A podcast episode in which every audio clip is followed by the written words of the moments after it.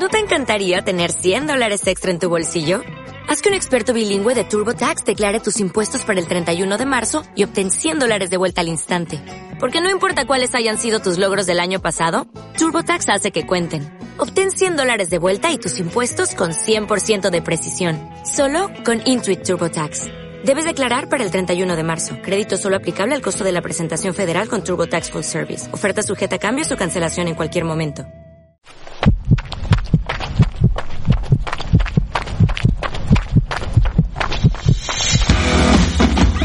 Runea Talks, el podcast que te acompaña cuando sales a correr. Bueno, bueno, runeantes, nueva tertulia runera. Hoy, eh, hoy nos hemos dejado a un jinete por el camino, don Lionel Nates. ¿Qué tal? ¿Cómo estás? Muy bien, Gorka, ¿qué tal? ¿Qué tal estás tú? ¿Dónde tenemos a Jorge García hoy? Eh, Jorge parece que ha ido a la capital y que está en Madrid, pues ha intentado sacar petróleo y hacer eh, nuevos acuerdos eh, bilaterales y multilaterales. Pues no está bien, ¿no? Ten- Tenéis maratón el, el domingo está de caminata por Madrid. Tenía que estar descansando, con las piernas arriba. Bueno, a mí me da que Jorge tendría que bajarse la aplicación de Runea para seguir un plan de entrenamiento bueno y que le recomendaría descansar antes de la maratón. Pero bueno, eh, también tiene una vida cada día de, de- en el cual hay que trabajar. Somos runner populares y tenemos que cumplir con, con el día a día, ¿no? Así que lo perdonamos. Bueno, buen, eh, me lo has hilado muy bien. Has hablado de entrenamiento, de entrenador y hoy nos acompaña el Mister Lander Aspiazu. ¿Qué tal? ¿Cómo estás? Hola equipo, hola a todos. Pues la verdad que, que hace mucho que no me he pasado por aquí y así que hay cosas que contar, así que todo un placer charlar con vosotros. Oye, que Jorge está pateándose Madrid a, a muy poquito. Bueno, cuando salga el podcast va a salir el domingo, va a salir el mismo día del, del maratón. Solo cuando es lo más conveniente, ¿no, compañero? Sí, bueno, la verdad es que, que, que lo voy a escuchar quizás tarde, ¿no? Esos consejitos que le estamos dando ahora. Pero bueno, eh, si no es en esta, tendrá ocasión de, de cuidarse más y entrenar con, con la app de Runear pues la siguiente vez. Y seguramente esta vez le salga bien y la siguiente mejor. Bueno, estoy seguro que está bien preparado. Es de los de... ¿Qué tal lo lleva? Es como, ¿os acordáis? No sé si eso pasaba en Francia, el lío, pero aquí en España éramos de... ¿Qué tal el examen? ¿Cómo te ha salido? Buf, eh, fatal. Bueno, eh, Como sobresaliente. Mira, eh, esto en las líneas de salida de cualquier carrera o cuando vas a la feria de corredor a recoger el dorsal, siempre que hablas con compañeros o conocidos, siempre la preparación ha ido mal, que no he podido entrenar, que he tenido un catarro, que tengo un tirón en el gemelo. Pero el domingo en la carrera todo el mundo está con el cuchillo entre las dientes y haciendo casi mejor performance siempre. Entonces, bueno, pues esto también existe, el síndrome de no me ha salido bien el examen, pero todo el mundo que se planta en una línea de salida de una maratón, en general va preparado. Ha estudiado, ha estudiado. El que seguro que ha estudiado también es nuestro fricazo, friki experto en zapatillas, eh, Gorka Sedano. ¿Qué tal? ¿Cómo estás? Hola, muy buenas, Gorka. Siempre me metes demasiada presión, ¿eh? Al final, cuando no dé la talla, eh, igual me quedo antes de la salida del maratón. Bueno, no conozco un tío que al cabo del día esté leyendo, viendo vídeos, escuchando podcasts más de zapatillas que tú y mira que yo también soy friki de, de esto. Eh, tú además estás corriendo también ahora. Porque, ¿Con qué Sí. estás corriendo, Gorka?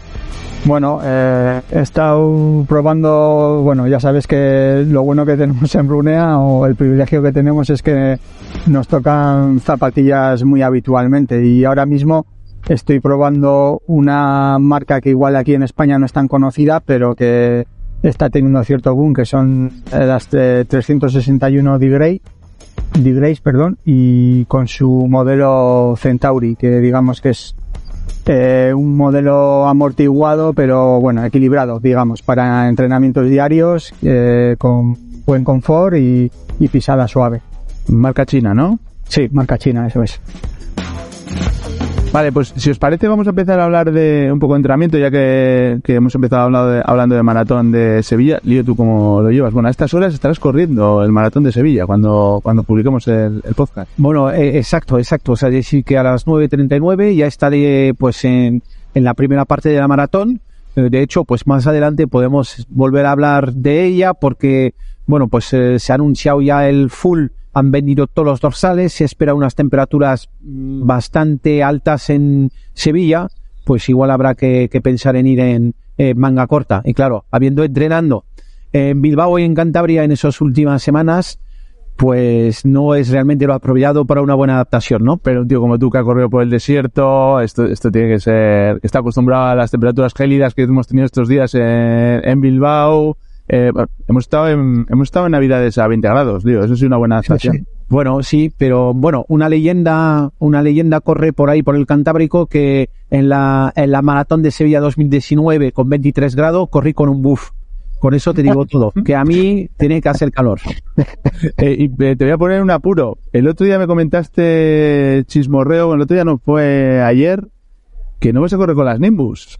¿Con qué vas a correr? El otro día en el podcast, por cierto, exitazo del, del primer episodio tertuliano del otro día, ha sido el podcast más escuchado de nuestra historia. O sea que en las batallitas, igual, igual lo del huevo tuvo, tuvo su aquel lío, pero eh, dijiste que ibas a correr con, con Nimbus 25. Yo pienso que el éxito ha venido de, de la tertulia gastronómica que habéis hecho y sobre las hamburiñas que nos habéis puesto aquí con, con ganas de, de- de ir a Galicia a visitar Vigo. Eh, pero sobre todo, no, no voy a correr con las Nimbus, ya llevo unos días entrenando con ellas, pero había hecho la- el inicio de la preparación maratón con otra review que he hecho de zapatillas de ASICS con la GT2000. Eh, y lo que ocurre es que por mi forma de correr, la, la Nimbus 25 es una zapatilla neutra y muy amortiguada. Eh, en cambio, la, la GT2000 tiene dos tipos de espuma que te permiten tener una cierta amortiguación, pero también una respuesta y sobre todo tiene un plus de soporte. Entonces, para la gente que es levemente pronadora, o sea, neutro un poco pronadora, pienso que la, la GT2000 para una larga distancia es, más recomendable. Las Nimbus me ha encantado cogerla ahora en las, en las distancias cortas, en los entrenamientos más cortos de menos de 15 kilómetros, pero en tirada larga me he sentido más cómodo con las GT2000. Es cierto que también la GT2000 les tengo ya hecho casi 400 kilómetros y que y que las Nimbus mm, tienen unos 100 kilómetros o algo así. Entonces no es lo mismo para una tirada larga, no, no es el pie no está tan tan tan acostumbrado a la zapatilla. Pero sí, sí, en Sevilla pues iré con la- las GT2000, versión número 11. Eh, Lander, ¿algún consejo, recomendación para el día de la carrera? Seguramente el de no estrenar zapatillas, eh, pero com- como la técnica de carrera influye, por ejemplo, muchísimo a la hora de correr con una zapatilla u otra, lo que comenta Lío tiene mucho sentido, ¿no? Eh, igual el- con el paso de los kilómetros pues se pierde un poco esa eficiencia y tener algo de control eh, sobre la pisada nos viene bien, ¿no? Sí, sí, al final lo que tú comentas, ¿no? El factor clave es, es la fatiga, ¿no? Y ya cuando pasan los kilómetros, pues lo que hacemos es pisar diferente, no mal, pero diferente. Entonces, en ese caso, que tengan ese extra de soporte, encima sí que es verdad que en Sevilla, si alguien ha corrido, en los, en los últimos kilómetros se pasa, se pasa por Plaza España, eh, un terreno adoquinado, que suele ser un poco complicado, que, que te tiemblan las piernas que ya pesan, y en ese sentido, ¿no? Tener ese extra de, de ayuda para seguir manteniendo una técnica buena o de cierta o que sea, pues seguro que me, viene genial, sí, sí. Y, y además, eh, Lander, luego, luego vamos a hablar eh, sobre las novedades de esta semana con, con Gorka Sedano, sobre todo dos modelos que, bueno, top ventas que han aterrizado esta semana, pero eh, sales de sales de una lesión, ¿no? Si no me equivoco, Lander. Sí, y, y la verdad que, bueno, eh, una lesión grave, por suerte, pero bueno, sí que es verdad que, que llevo un par de semanitas eh, medio parado y, y puede ser, aunque no es 100% eh, pues bueno, afirmable, eh, que es debido a utilizar unas zapatillas de, de placa de carbono y que eso que yo, bueno, ya pongo experiencia en ellas y, y, y unos ritmos, bueno, medios, medios altos o, o lo que, lo que fuera, entonces, que hay que tener ojo con ese, con ese tema de las zapatillas porque al final eh, nos puede causar más de. O sea, hablábamos con hace, poquitos días con, con nuestros podólogos de, de cabecera, tanto con Ruth eh, Delgado como con, con Tony eh, Fernández Sierra, y no- nos, nos decían un poco eso, ¿no? Que el tema de la placa de carbono está muy bien, pero ojito, seguramente para entrenar diariamente eh, no. Y, y que se están encontrando mucho también en las clínicas de fisioterapia, que, pues con mucha mucha carga en, en tendones de Aquiles, eh, tendinitis problemas en sóleos. Eh, y es que eh, hay un artículo muy bueno, no sé, Dano, si no recuerdo mal, que, que hablamos hace poco sobre, sobre eh, cuál es el uso recomendado de la placa de carbono y qué tipo de runners. Sí, sí, la verdad que, que está muy en boga y todo el mundo quiere tener una zapatilla de placa de carbono. Y, y sí que es cierto que, que hicimos un artículo también con la opinión de, contamos con la opinión de Tony, que este todavía es más friki que yo en zapatillas y, y las disecciona. Y sí que es cierto que nos dejó claro que no todo el mundo puede llevar placa de carbono. Pero también hay un inciso. Eh, antes has dicho que igual zapatilla de entrenamiento no, pero te recuerdo que New Balance tiene por ahí una, una zapatilla, la, la Supercon Trainer, que es zapatilla de entrenamiento, lleva placa, no, digamos que no es para batir eh, récords personales, pero sí que es una zapatilla muy buena de entrenamiento y que lleva placa de carbono. Sí, igual hay que diferenciar, sí. Eso es. No mundo la puede llevar, pero hay excepciones que sí que te pueden valer, pero con objetivos muy distintos a, a, lo, a los que unimos siempre que hablamos eh, con zapatillas de placa de carbono. Es, es, verdad que están surgiendo zapatillas con placa de carbono más dirigidas a entrenar, que, que, igual ahí la labor de la placa de carbono no es tanto la eficiencia, la velocidad, el ritmo, sino que es más eh, la seguridad de una pisada más estable. O sea, la placa lo que, que te ofrece eso. De hecho, ayer, ayer lanzábamos una, una preficha de una zapatilla, una New Balance precisamente, eh, New Balance Fresh One X Bongo 6, que se la recomendé a Lío, ¿te acuerdas que, Sí, te, exacto. que te comenté? Que es una zapatilla eh, de para llamémosle, como se decía antiguamente, para pronación o de soporte, pero Sí. lo que incluye es una placa, no es carbono en este caso, es una especie de de, de película de EVA eh, Sí. más compacta, más dura, que lo que hace es asegurar la pisada, es decir, que las espumas se expandan sobre esa placa y aportar mayor estabilidad. Eh, pero pues, generalmente las lesiones, por lo que nos comentan, eh, pues también nuestros fisio- fisioterapeutas de, de cabecera, Daniel, Nacho, eh, es que las lesiones suelen venir con esas placas de carbono más, eh, más radicales. Pues esas zapatillas eh, voladoras igual utilizadas en gente que no tiene una técnica de carrera muy, muy eficiente. Y ahora, aprovechando esta entrada, Sedano, eh, esta misma semana se ha anunciado la fecha de lanzamiento, creo que es el 7 de marzo, de una zapatilla, si no la zapatilla más emblemática con placa de carbono. ¿Cuál es? Pues ni más ni menos que hablamos de Nike y de las Vaporfly Nest Porcent 3. 3%. Eh, 3, que tuvimos la oportunidad de, de hablar con su director de producto, Sí, con su responsable de, de producto. recomendable, recomendable la lectura de la entrevista en, en Runea, en Pues el magazine de Runea. Una de las cosas que dice eh, este hombre, vamos a ver que me recuerde Sí, el bueno, nombre. yo- Elliot yo lo que- Head. Sí, eso es. Yo lo que sí destacaría es que hace bastante hincapié en que Nike, eh, bueno, pues siempre estamos muy atentos a las evoluciones de las zapatillas, pero que últimamente sí que parece que las marcas están atendiendo un poco a las demandas o a las críticas constructivas que están realizando los usuarios. Y la verdad que, por lo que ha comentado, eh, sí que ahora la zapatilla, la, la Vaporfly Nest Percent 3, es más estable que en, la versión anterior, que era una de las cosas que más eh, críticas, entre comillas, estaba recibiendo la, la zapatilla voladora de, de Nike. Sí, eso, eso ponía mucho énfasis. Además, cuando estás haciendo una entrevista hablando de producto y le ponen mucho foco, mucho foco a esto es porque, porque de verdad el cambio tiene que ser importante. Hablan de mayores, de una pisada más estable y también Sí. hablan de mayor suavidad. Es un concepto que Eso hemos es. visto mucho, lío, que se repite continuamente, el de confort eh, y estabilidad. Mira, sí, además es que me llama mucho la atención. eh, desde Runea, en menos de tres semanas, hemos hablado con el responsable de producto running de Brooks, con el responsable producto running de ASICS y con el responsable producto running de Nike. ¿Qué significa ello? O sea, bajo mi punto de vista, es que durante mucho tiempo las zapatillas se ha vendido, entre, entre comillas, con muchísimo marketing y gente de marketing y de comunicación que vendía un storytelling, una historia, unos retos que puedes cumplir. Pero poco a poco la competencia ha sido tan feroz entre todos los fabricantes que hemos llegado a temas técnicos y de producto. Y lo que han hecho las marcas, dicen, ¿quién mejor te puede hablar del producto? Pues la gente que ha diseñado el producto. Y a mí me sorprende, o sea, mucho y gratamente poder tener acceso a este tipo de gente que tiene un perfil que es un, un perfil muy tecnológico. Sí, sí. Entonces, cuando te hablan, cierto, te hablan de suavidad, pero después te lo transforman esto en fórmulas químicas, en dimensiones, en especificación técnicas. Es decir, que cuando la gente dice, ah, eso es humo. No, no es humo. Hay realmente personas detrás y científicos que, que están para concebir este tipo de zapatos.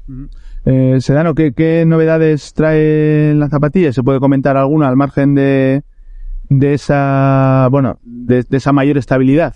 Eh, pues bueno, en principio la evolución también viene en el tema de la media suela. eh, supuestamente tiene más capacidad, pro- eh, algo más de capacidad propulsora que, que la versión anterior, con, con eso de, de ser la zapatilla referencia para de Nike es running para intentar mejorar eh, récords y marcas personales en, en carreras de, de larga distancia, maratón, medias maratones, pues sí que eh, eh, imprime más energía en cada zancada. 3 milímetros más de espuma estamos Y viendo. luego también eh, se se ha añadido más, más cantidad de espuma en la geometría de, de la zapatilla, que no significa que, que sea el drop más alto, sino que, que tiene más cantidad de espuma, entonces es más confortable.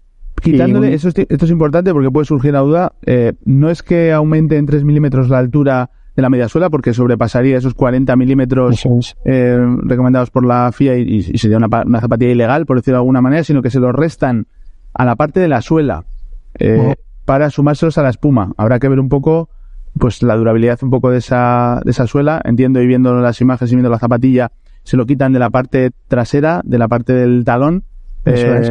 y, y lo mantienen mantiene esa suela en la parte delantera del pie, pues porque obviamente esta es una zapatilla para aterrizar de...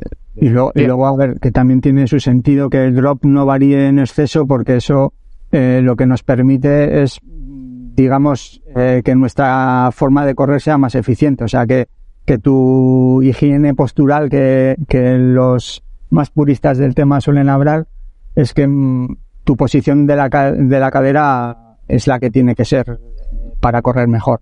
Lander, esta zapatilla no es, no es para todo el mundo, ¿no? No, ni mucho menos. Y la verdad es que se ven imágenes, ¿no? Si te fijas en imágenes de maratones, eh, tanto las más comerciales como otras, hay mucha gente que, que corre a ritmos mu- muy moderados, muy lentos y que llevan Vaporflies eh, por doquier. O sea, cualquiera eh, piensa que puede llevar que le va a dar ese extra de, de, de rendimiento, pero la realidad es justamente lo contrario, ¿no? Aparte de las lesiones que estamos hablando, molestias y demás, al final eh, no dejan de ser unas zapatillas exigentes ya a nivel de confort. Entonces, eh, pensamos que nos van a ir mejor, pero realmente lo que estamos haciendo es correr un maratón o donde haya maratón, lo que fuera, eh, con un nivel de, de disconfort mayor que si lo utilizamos cualquier, cualquier zapatilla, una Impulse, una GT lo que fuera. Al final eh, nos, nos guiamos un poco por el, ¿no? por las modas, por el marketing y todo, y la verdad es que luego a nivel de rendimiento pues, pues falla, fallamos, porque al final eh, nos sirven para, para lo que creemos que sirve. Bueno, eh, Elliot, perdona, Elliot decía en la entrevista, y además lo recalcaba, y esto me parece, me parece interesante, el hecho de que esta zapatilla la fabrican o se crea pensando en sus atletas profesionales, y lo dice. Hemos, hemos creado y hemos fabricado esta zapatilla para nuestros atletas eh, profesionales y para aquellos entusiastas del running que puedan, per- puedan permitírselas. No solo ya por lo que valen, ¿eh? sino porque puedan correr con Sí, ellas. Claro, además a- a- hay que tener en mente algo bien claro. Eh, un deportista de élite o un deportista ya con un cierto nivel que corre una maratón va a correr el élite dos horas cinco por ahí y el que ya es muy bueno va a correr pues vamos a decir debajo de tres horas.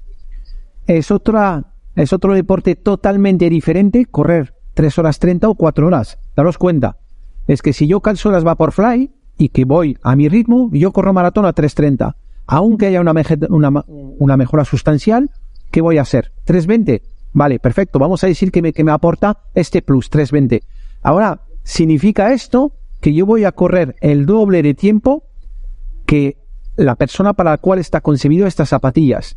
Entonces, la repetición del esfuerzo durante dos horas y 15, dos horas y 20 de estas zapatillas, la puede asumir un cuerpo no tan adaptado, no tan ligero, no tan purista a nivel de la, de la, de la técnica de carrera corriendo 3 horas 30. Eso realmente es la problemática. El no confort del cual habla Lander, el elite lo va a experimentar durante dos horas, yo durante 3.30 y alguien que corre en cuatro horas durante cuatro horas. Es decir, el doble de para lo cual están concebidas esas zapatillas. Más todas esas tiras largas que, que nos habremos comido con, con una zapatilla eh, la cual necesita adaptación. Obviamente, Bueno, sorprendente. Tú miras las tiradas largas de alguien que corre, por ejemplo, vamos a decir a, a 3, a 3.20, a 3 minutos 20, 3 horas, 3, 3 minutos 27 el maratón, ¿vale?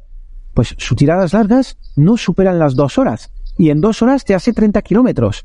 Yo cuando hago mi tirada de 30 kilómetros, estoy corriendo dos horas 45. Entonces, si realmente comparamos el impacto del ritmo comparado el tiempo en carrera, es otra carrera. De hecho, muchos corredores te dicen, correr una maratón a eh, dos horas 20 es un deporte, correr una maratón a cuatro horas es otro deporte que requiere pues eh, eh, entrenamientos diferentes. Se acerca más al ultra trail correr una maratón en cuatro horas porque son cuatro horas de esfuerzo más que correr una maratón en dos horas y algo, que la intensidad es otra, pero son correr dos horas.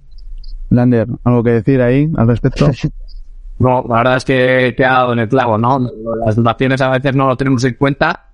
Eh, hay la diferencia abismal, ¿no? Ya solo de correr tres horas y media que correría al día a correr en tres horas, en ritmo son 45 segundos por kilómetro, ¿vale? Eh, eh, que es una burrada. Si lo pensamos eh, fríamente, es una burrada. Si ya bajamos las tres horas, un minuto, dos minutos eh, casi casi por kilómetro, pues imagínate la diferencia que puede haber en cuanto a duración en los entrenamientos, en las tiradas y luego en la propia maratón, que no dejan de ser, sí, sí, efectivamente, pues se dice mucho de que eh, es más duro para un popular hacer un maratón a nivel de esfuerzo físico y mental en un élite, porque al final ellos van al máximo, pero son dos horas y poco. En nuestro caso, tres horas y media, tres horas cuarenta y cinco, cuatro, ese nivel de esfuerzo, eh, muchos profesionales no lo, no lo serían capaces de soportar, porque es demasiado tiempo para ellos. Por, por eso la importancia de la, de la zapatilla, y esto no es, no es ni, ni echar tierra sobre unos modelos, sino que existen modelos para, para cada tipo de corredor. Gracias a Dios, pues el abanico es amplísimo, las marcas tienen modelos en todos los, en todos los sentidos. Hablábamos el otro día precisamente con, con Nike con, con las Invincible 3, una zapatilla perfecta para runners de, pues eso, de más de 80 kilos que quieren hacer tiradas medias, largas, incluso maratones, a, pues a esos ritmos de, de 4.45, 5, 5.30 o, o más lentos. Y, y vamos a hablar ahora, Sedano, de otro modelo que irrumpe en, en el mercado. Éxito de ventas total con, con su octava versión el año pasado y que aterrizan las Oka Clifton 9.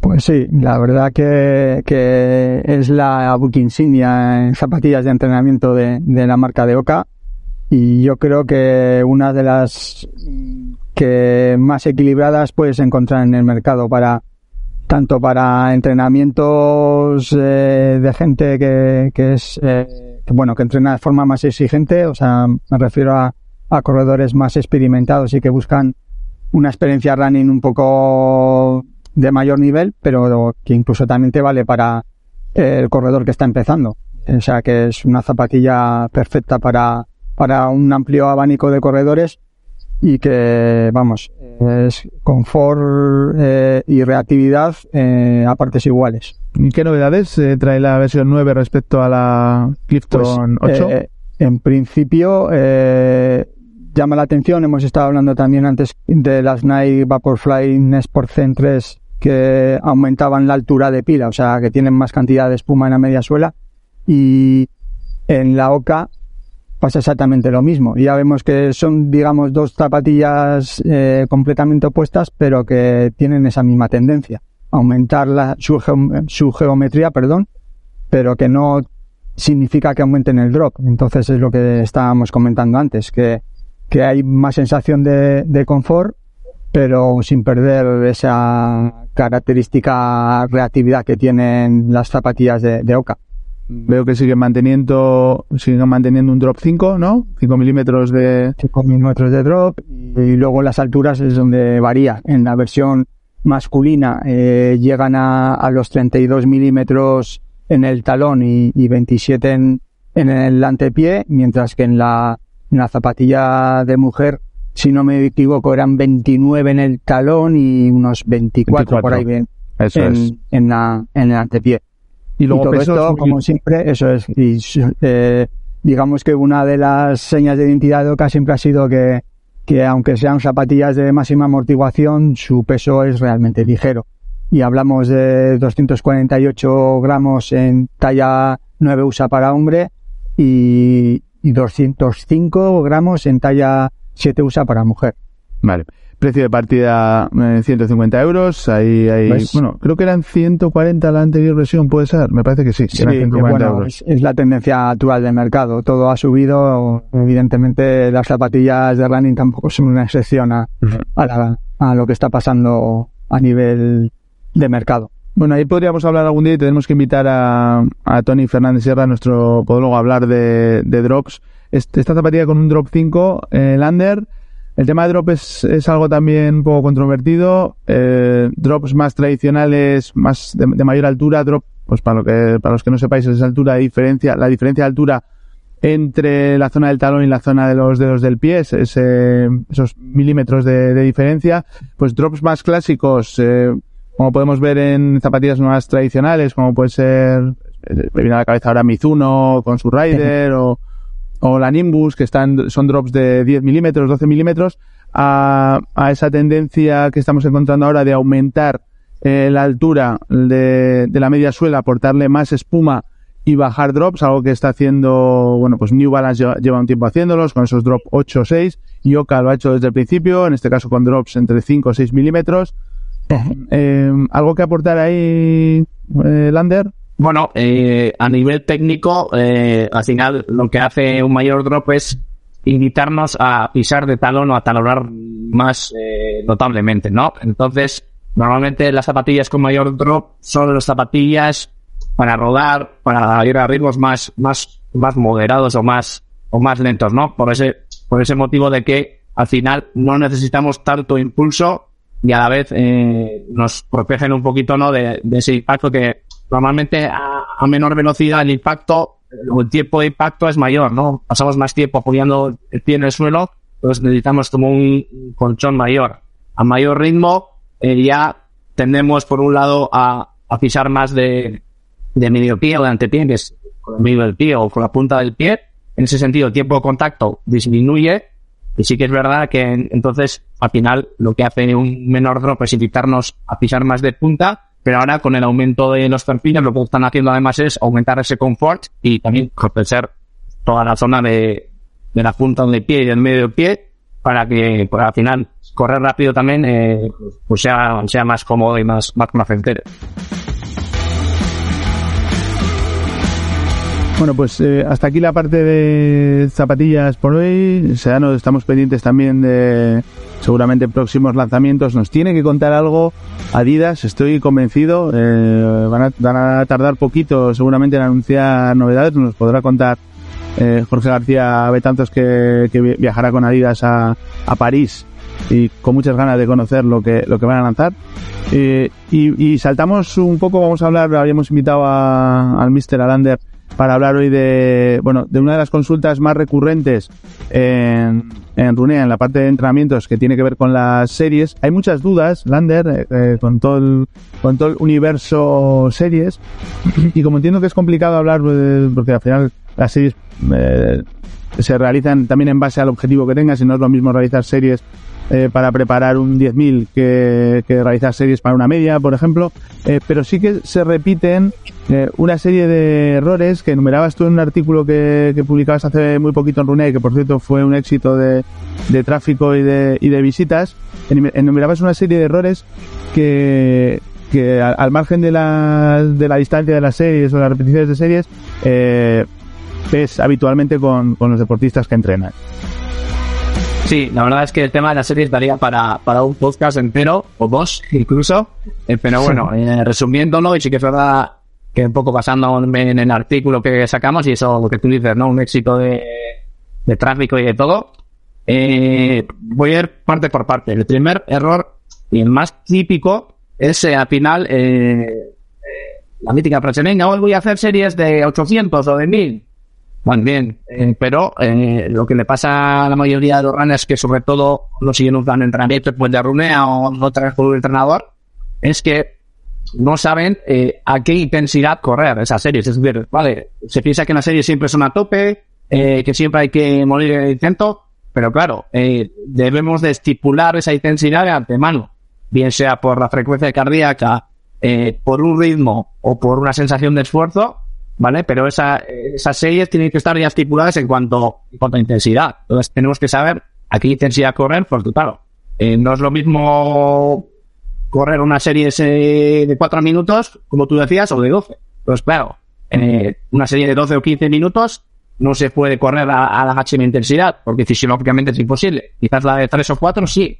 Entonces, tenemos que saber, por un lado, a qué intensidad vamos a correr, y por otro lado, también tener en cuenta el volumen del entrenamiento. Es decir, si voy a hacer X series de 1000 metros, por ejemplo, bueno, pues saber que esa, más o menos, que esa duración de una serie de 1000 metros, que será entre, entre 3 y 5 minutos para el grueso del pelotón, pues, pues, eh, hacer un cálculo de las series que voy a hacer, 4, 5, 6 a los que sean, y asociar la intensidad al volumen de entrenamiento, porque no vamos a hacer dos series de 1000 o hacer 8 series de 1000. Entonces, ese es un fallo, el de no planificarlo, ¿vale? El de salir a la brava y venga, hoy voy a hacer series de 500, venga, me pongo y nada. Y, y sin, sin saber a qué ritmo estoy corriendo, ni a qué intensidad, ni nada. Entonces, es un fallo muy habitual. Eh, ¿Haces series, Leo? Sí, hago series, ¿vale? Eh, sufro series, vamos a decirlo mejor así, porque de verdad es que yo estoy comiendo, yo estoy cómodo a, a ritmo viejo tractor diésel, ¿vale?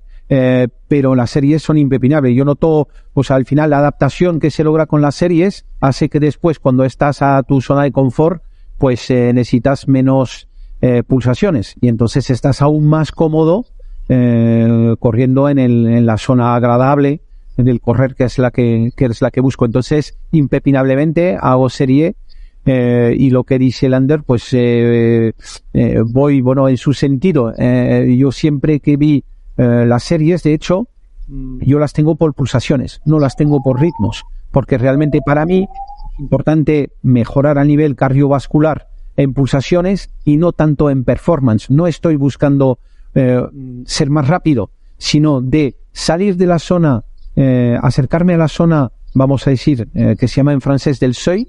La zona del seuil es la, vamos a decir, una zona 3 alta, ¿vale? Que permite que después, cuando estoy en zona 2, estoy en zona 2 con muchísimo menos pulsaciones. De hecho, cuando hago una preparación maratón, veo que la diferencia que tengo yo no es una mejora en mi velocidad, es una mejora que a un ritmo dado doy muchísimo menos pulsaciones. Eh, Lander, eh, haciéndolo así de manera aproximada, ¿no? Eh, bueno, primero, para correr una maratón, eh, ¿recomiendas series? Sí, totalmente. Para cualquier distancia. Incluso, eh, creo que también salía, sacamos un artículo hablando de, de los ultratrails de montaña y demás, en el que cuestionábamos si, si realmente tenían sentido hacer series, entrenamientos más de explosivos o de calidad.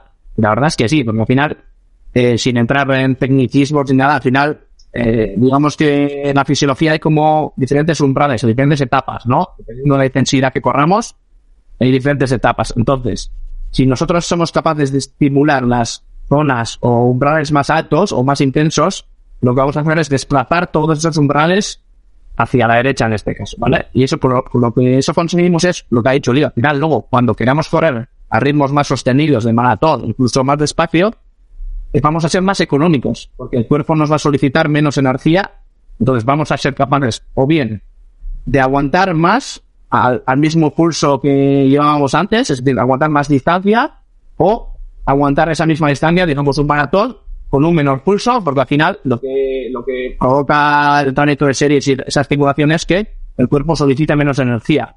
Entonces lo que, lo que hacemos es ser más eficientes. Y, y háblanos un poco de las diferencias a la hora de hacer series si estamos preparando un 10K, una media maratón y una maratón. ¿En, en qué cambian y en, en qué consideras que, que hay que poner más el foco en las series en cada una de esas tres distancias? Bueno, eh, la verdad es que quizás el 10K sea el, el más diferente, porque bueno, no deja de ser una prueba que, que, bueno, oscila entre los 30 y pico minutos y los 60 minutos en, los corredores más, más amateurs o más iniciados. Eh, sí que es verdad que las pruebas de dieta, por ejemplo, pues tienen sus peculiaridades, aunque no, no, no dejan de ser pruebas eminentemente aeróbicas, eh, tienen, eh, se corren a una alta, alta intensidad. Entonces, sí que es verdad en las series se deben de focalizar más en, en series más cortas, que nos den ese punch de velocidad, en esas series eh, para mejorar el volumen máximo de oxígeno, eh, que son claves, eh, sobre todo por eso, porque la intensidad media de una carrera de 10 kilómetros, si la competimos al máximo, es, es alta, media alta, tirando alta. Luego, eh, ¿en qué cambia en cuanto a una media o un maratón? La verdad es que el trabajo es bastante, bastante similar en las tres distancias en cuanto a, un primer bloque de series, que en todas las distancias nos viene bien hacer series más cortas para estimular eh, la- los umbrales que he comentado. Pero sí que es verdad que a medida que avanza la distancia, ya eh, distancias largas como la media o el maratón, adquiere mucha importancia eh, el tema de hacer series eh, simulando ritmos de carrera, ¿vale? Porque al final son distancias largas donde vamos a pasar mucho tiempo a un mismo ritmo y quizás eh, en la parte más específica y más cerca del, del maratón o la media maratón eh, es clave trabajar ritmos de carrera. Es decir, si mi objetivo en una media es correr a 4 minutos y medio kilómetro, eh, trabajar mucho ese ritmo de carrera, donde voy a ser yo económico, eh, voy a coger sensaciones en cuanto a técnica y me, me acomodo en ese ritmo. Lo mismo en maratón, ¿vale? Entonces, lo que cambia es que normalmente en un 10K no me hace falta hacer series tan, tan largas, sí que se hacen series más largas, pero ya cuando, cuando subimos de distancia, eh, las series van subiendo en duración, lógicamente bajan el ritmo. Eh, ma- hablabas en el artículo de más errores en torno a las, eh, a las series. ¿Algún error más que, que podamos destacar? Pues otro error bastante habitual es, y como ha adelantado Leo, lo de para en la serie son sufrir, ¿no? Entonces eh, asociamos el, el- las series con sufrimiento. Y en parte es verdad, porque al final son series, o sea, sesiones muy exigentes, porque lo que buscamos es en ese momento dar el máximo rendimiento o casi el máximo rendimiento de, nosotros. Dentro del contexto semanal, de trabajo, familia, de tipos de entrenamientos que hayamos hecho en la semana. Eh, pero lo que pasa es que a veces eh, nos obligamos demasiado. Es decir, eh, puede ser que, que ese día haya tenido un día malísimo o esté medio enfermo y me toquen días de ¿vale? Entonces, eh, lo que suele pasar es que a veces nos obcecamos en hacerlo. Oye, es que hoy me tocan días de series y tengo que salir a hacer días de series, ¿vale? Pero lo que hay que tener en cuenta es que esos días de series eh, nos solicitan, nos piden lo mejor de nosotros. Y hay circunstancias donde ese día, pues no podemos. Bien porque estamos demasiado fatigados, porque tenemos un resfriado, o por lo que sea. Entonces, eh, a veces hay que saber el, el posponer las series. Es decir, eh, bueno, si hoy no voy a ser capaz de dar eh, el 100% de mí, ya sea a nivel físico o mental, porque pues estoy estresado, porque he tenido un día malo en el trabajo o lo que sea, eh, hay que saber a veces que es mejor dejarlo eh, para otro día o lo que sea y en el momento que esté predispuesto a nivel mental y físico, ir a por las series, porque por un lado vamos a sacar de manera más fácil, digamos, toda esa exigencia, es decir, nos van a salir mejor los ritmos y demás, y por otro lado, pues, a nivel mental vamos a disfrutar más porque estamos al final con más ganas, con más predisposición de ir a por las series, y al final eso lo, lo que va a provocar es que la siguiente semana, cuando me toquen otra vez series, ya no tengo esa sensación de, uff, la semana pasada lo pasé fatal y me tocan otra vez. No, sino al revés. La semana pasada sufrí, pero bueno, me salieron bien y esta semana otra vez a por ello. Entonces eso es un, un error que al final no es error como tal, pero bueno, sí que es verdad que se ve mucho el tema de voy a por las series cuando realmente esté preparado.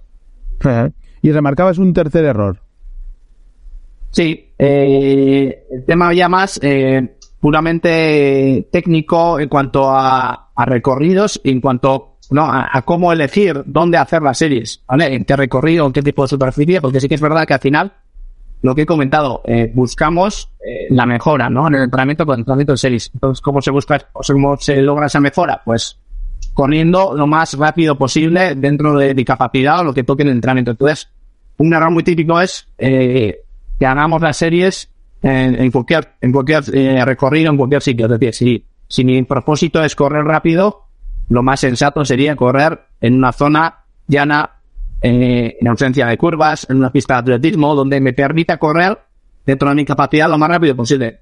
Y un error típico es eso, ¿no? Eh, Pues, eh, ir a cualquier sitio, ponerme a hacer series en sitios donde hay tráfico, semáforos, eh, puestas, giros. Entonces, eh, pues al final saber que, que lo mejor es, es decir, el, recorrido más benevolente, si nos tenemos que ir a un sitio más apartado, a una pista de atletismo, a un sitio donde haya rectas más, más largas, entonces vayamos en eso porque al final luego, bueno, es que he hecho este entrenamiento de series, pero claro, si justo me tocó, man, me tengo que cruzar con no sé quién, o me tocó un semáforo, es que, o es que tiene demasiadas curvas este recorrido, pues bueno, saber elegir el mejor, el mejor recorrido dentro de nuestra posibilidad.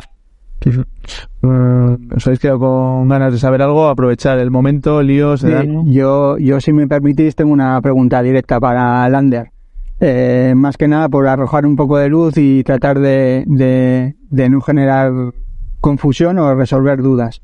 Eh, Lander, eh, y, y series es lo mismo o por qué no hay conf- que confundirlo? Arrojarnos un poco de luz. Bueno, la pregunta es, es buena, ¿vale? Es buena y se confunde muchas veces. Eh, el entrenamiento de series como tal, ¿vale? Eh, está estipulado en una parte de intensidad eh, media, alta o muy alta, ¿vale? Una parte de trabajo, ya sea un minuto, dos minutos, tres minutos, diez. Y luego una parte de recuperación que puede ser o bien pasiva, es decir, en estático, quieto, o en una recuperación activa, pero a muy baja intensidad, es decir, o caminando o trotar, ¿vale? Y eso lo que nos permite es que en la parte fuerte, digamos, de, esa sesión de series, eh, busquemos una intensidad muy alta. En cambio, de Farlek, eh, ni la parte alta está fuerte, ni la parte de recuperación están baja.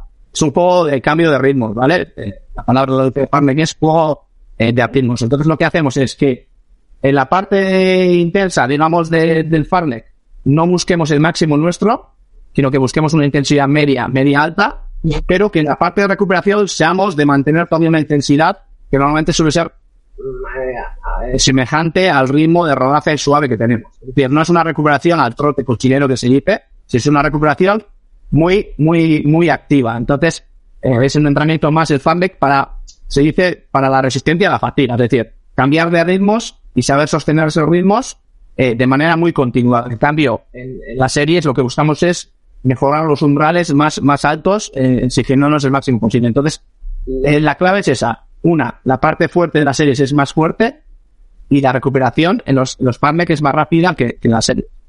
Has Bueno. señalado, ¿no? Sí, bueno, Sí, sí. o sea que pa- para añadir solo una pincelada, yo hago hincapié en mis Fartlek en el ritmo de recuperación que no se vaya mermando. Es decir, no es tanto a cuánto voy a ser capaz de cambiar el ritmo, sino de mantener mi ritmo basal.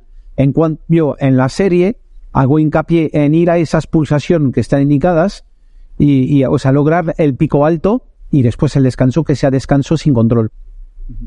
Sí, Eh, eso es. Al final, el indicativo de que un farlek está bien hecho, como dice Lío, es que sea capaz de recuperar siempre a un ritmo o a, a una intensidad muy similar en todos los cambios de ritmo. Si ya empieza a bajar el pistón, es que normalmente la parte fuerte me esté pasando. Bueno, pues vamos a ir acabando porque llevamos ya algo más de 40 minutitos. ¿Cómo pasa el tiempo? ¿Cómo pasa el tiempo? A estas horas, cuando publiquemos el podcast, pues llevarás como hora y media corriendo ahí, sufriendo, no sé si los calores, Disfrutando. disfrutando, Disfrutando. eso, es eso, disfrutando de la maratón de, de Sevilla.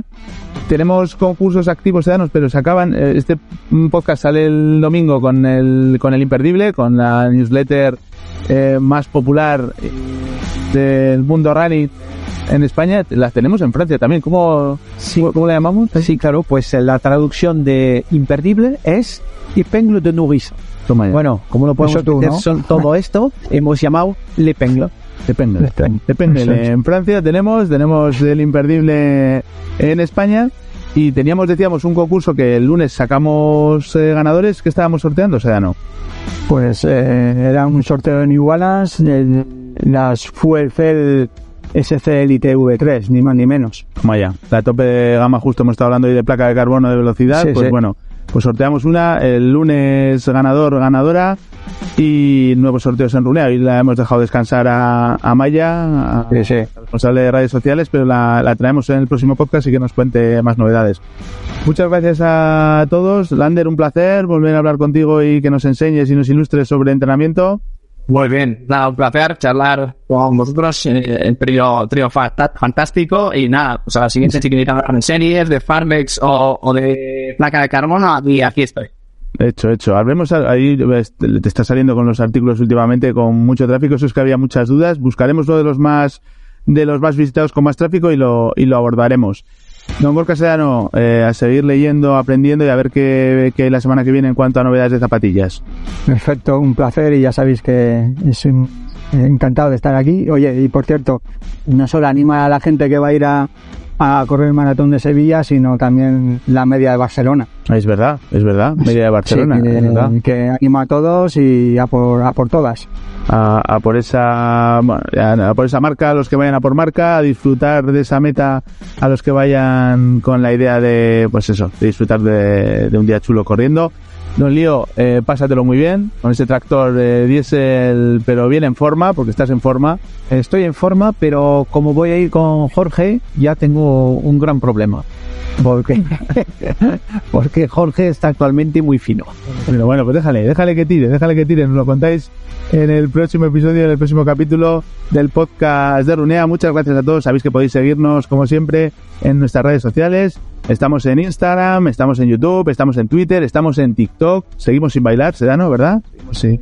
Sí, sí. Y, y mejor que no salgamos bailando porque hay, hay sin- alguno, yo me apunto a la teoría de Lío que, que las caderas son para lo que son y hay que mantenerlas ahí en su sitio. En su sitio, eso es. Y a todos los demás en www.runea.com. Nos escuchamos, nos vemos la próxima semana. Runea Talks, derribando el muro del runner popular.